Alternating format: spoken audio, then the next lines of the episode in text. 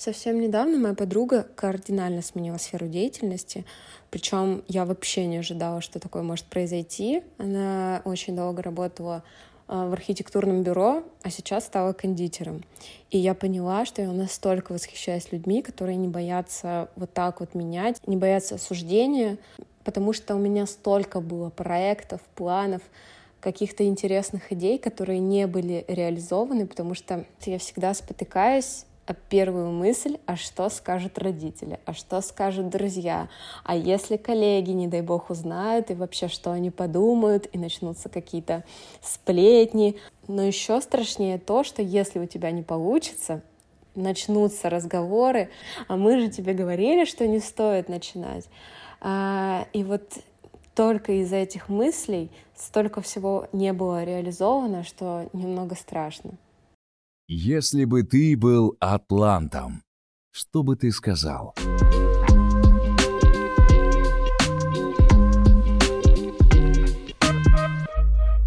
А чё сразу я?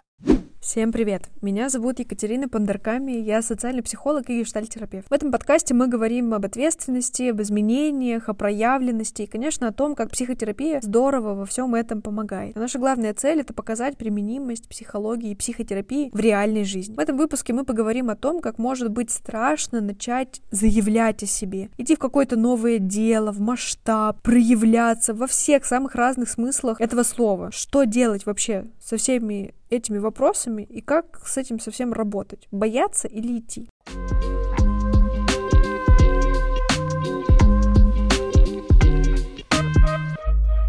А чё сразу я? Правило, за страхом вот идти куда-то во что-то большое, масштабное и новое скрывается очень много интересного и сложно переживаемого. Собственно, история вот про бояться или идти, она связана с несколькими явлениями, и эти явления будут основаны на количестве энергии. В любят оперировать количеством, знаете, таких жизненных сил на совершение какого-то действия. В общем-то, я не исключение, тоже буду оперировать теми же понятиями. Мы с вами разберем сегодня несколько явлений и посмотрим, как это все в реальной жизни может может проявляться. Первое, я думаю о чем-то, что хочу, но у меня нет вообще нисколько энергии, чтобы даже сдвинуться с места. Типа, хочу выйти из найма, но не могу встать с дивана. Это первый вариант. Второй вариант, когда я понимаю, что уже вот что-то конкретно я хочу, у меня вроде есть даже энергия на то, чтобы вот это что-то делать, но почему-то что-то меня удерживает от непосредственного действия. Или я начинаю даже делать какие-то действия, которые вроде бы как плюс-минус относятся к делу, но сливаюсь быстро, бросаю и отвлекаюсь на всякую ерунду везде я боюсь встретиться с каким-то чувством. Как правило, это стыд, вина или страх. Поехали по порядку. Когда нет энергии, как это может выглядеть вообще в жизни? Пример. Я работаю инженером, э, у меня есть классная должность, большой компании, а я понимаю, что все это в целом мне не очень интересно. Я хочу открыть бар и мешать крутые коктейли, делать так, чтобы всем людям вокруг, чтобы всем людям вокруг было весело и, в общем-то, все наслаждались. При этом я думаю, это же так несерьезно вообще, ну как-то, что скажут? А вдруг про меня мои коллеги скажут, что я какой-то идиот и неудачник? И что мне тогда делать? И все. Я даже еще делать ничего не начал, а уже подумал, что там про меня скажут э, мои коллеги или родственники. И тогда энергии на то, чтобы встать с дивана, нет. Вопрос номер один. Какого хера меня вообще волнует то, что скажут мои родственники, соседи, коллеги и так далее? Вопрос номер два. Если уж меня это так сильно волнует, почему я не сверяюсь? Человек в такой ситуации же, как правило, он сам что-то за других подумал, скорректировал свои действия, точнее, бездействие, и продолжает сидеть. А вместо этого можно пойти и прояснить, а это реально так, а поддержит ли меня? Как правило, поддержит, и поддержит в большинстве своем.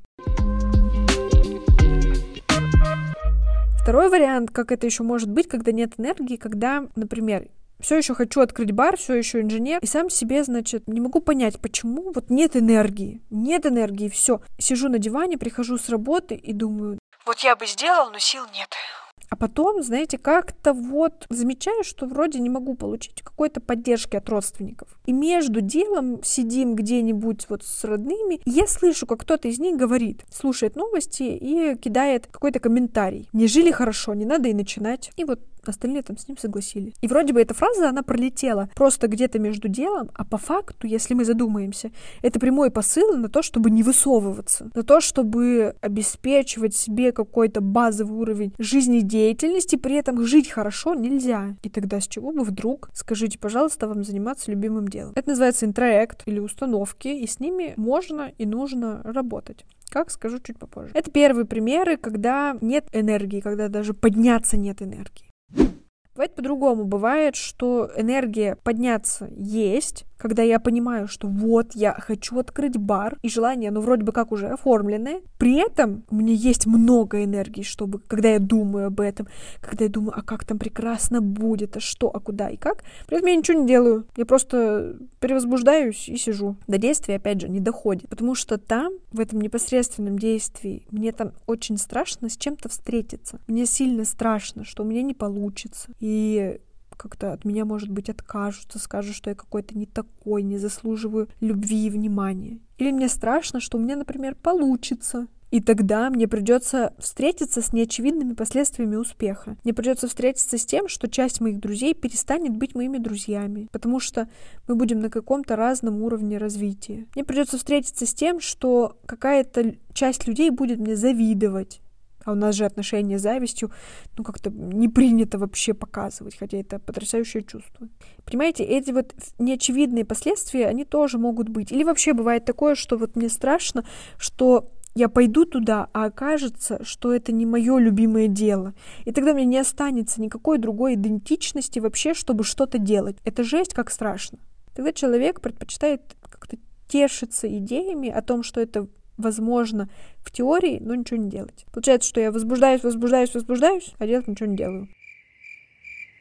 Или еще такой вариант. Все еще инженер, все еще хочу открыть бар, понимаю, что хочу бар, даже начинаю что-то делать, что потенциально может мне привести к какой-то цели. Завел папку на Пинтересте, смотрю интерьеры, классно. Или пошел на обучение, вот это тоже очень любимое многими дело, пошел на обучение, что-то посмотрел, как строить бизнес-планы, быстро слился и отвлекся на всякую ерунду. Вот это быстрое сливание, у него механизм точно такой же. Я подхожу к какому-то чувству, которое мне может быть страшно, само по себе. Вот я подхожу к какому-то чувству, которое может быть страшно для меня само по себе. Вот это там стыд, страх, вина, что-то там происходит со мной. И я сливаюсь, чтобы с этим чувством не встречаться. Сливаюсь от ответственности, сливаюсь от того, что мне придется прояснять что-то с людьми, от того, что мне придется как-то встречаться с их одобрением или неодобрением. И тогда сливаюсь. Как правило, самое интересное, что чаще всего сознательный мысли о том, что вот я сейчас сливаюсь на какое-то бесполезное действие, у человека нет. Он просто сидит и такой думает, вот я это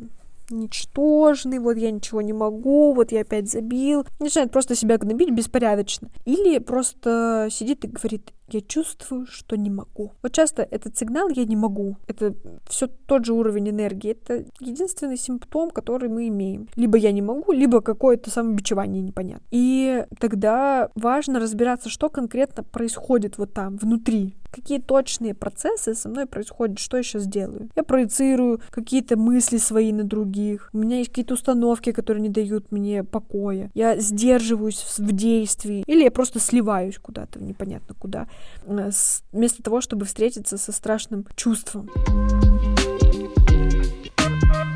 Вы можете уже спросить, да, Кать, а что что делать-то? Во-первых, замечать, как ведет себя тело. Тело никогда нас не обманет. Мозгом мы можем придумать себе какие-то сказки, что-то себе доказывать, а тело, оно врать не будет. Поэтому, если вы замечаете, как ведет себя тело и какое количество вот этих жизненных сил и энергии у вас есть, это классно, потому что вы можете от этого симптома уже себя раскручивать. Вот вы знаете, что, например, на установках и на каком-то проецировании энергии почти не будет. То есть там просто нет сил вообще встать с дивана. А вот когда мне уже хочется хочется что-то делать, там работают другие механизмы. И, соответственно, действия с ними тоже будут другие. И вот ваша задача раскручивать себя и вот этот симптом от тела.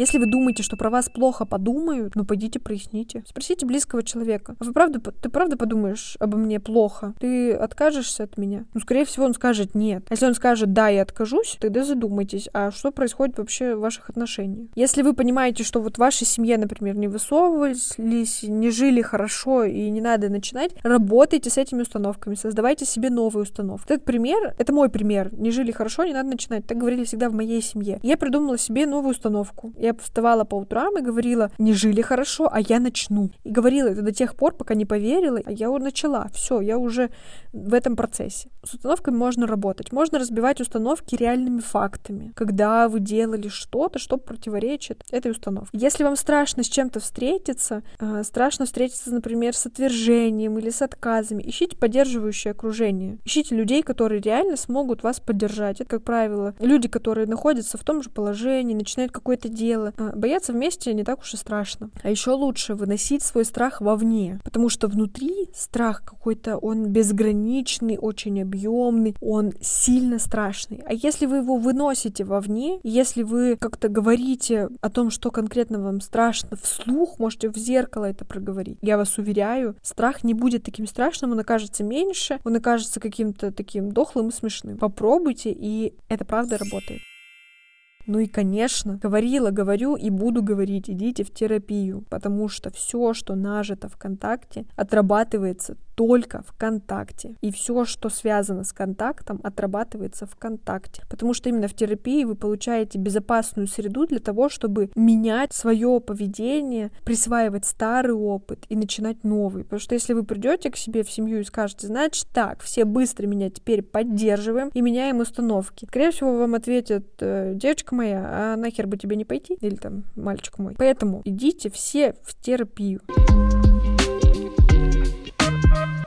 В общем-то, это все, что я хотела сказать. И теперь перед вами, если вдруг встанет выбор, бояться или идти, вы как минимум будете знать, что с вами происходит, почему это происходит и как в итоге этот выбор сделать. Сделать ли этот выбор, исходя из того, что подумают они, как это будет для них, или из того, как это будет вам. Отправляйте людям, которые боятся. И слушайте, напишите вообще в комментариях, было ли у вас такое, что вы понимаете, что вроде что-то хочется, а вот сил идти нет. Как вы с этим работали? Будет вообще очень интересно почитать. И не забудьте подписаться на мои соцсети, чтобы не пропустить следующий выпуск. А еще ставьте звездочки, лайки к этому подкасту, чтобы как можно больше людей имели выбор и тоже могли оперировать этими понятиями и знать, что с ними происходит. Пока.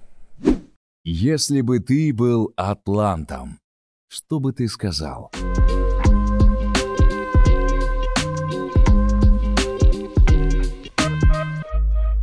А чё сразу я?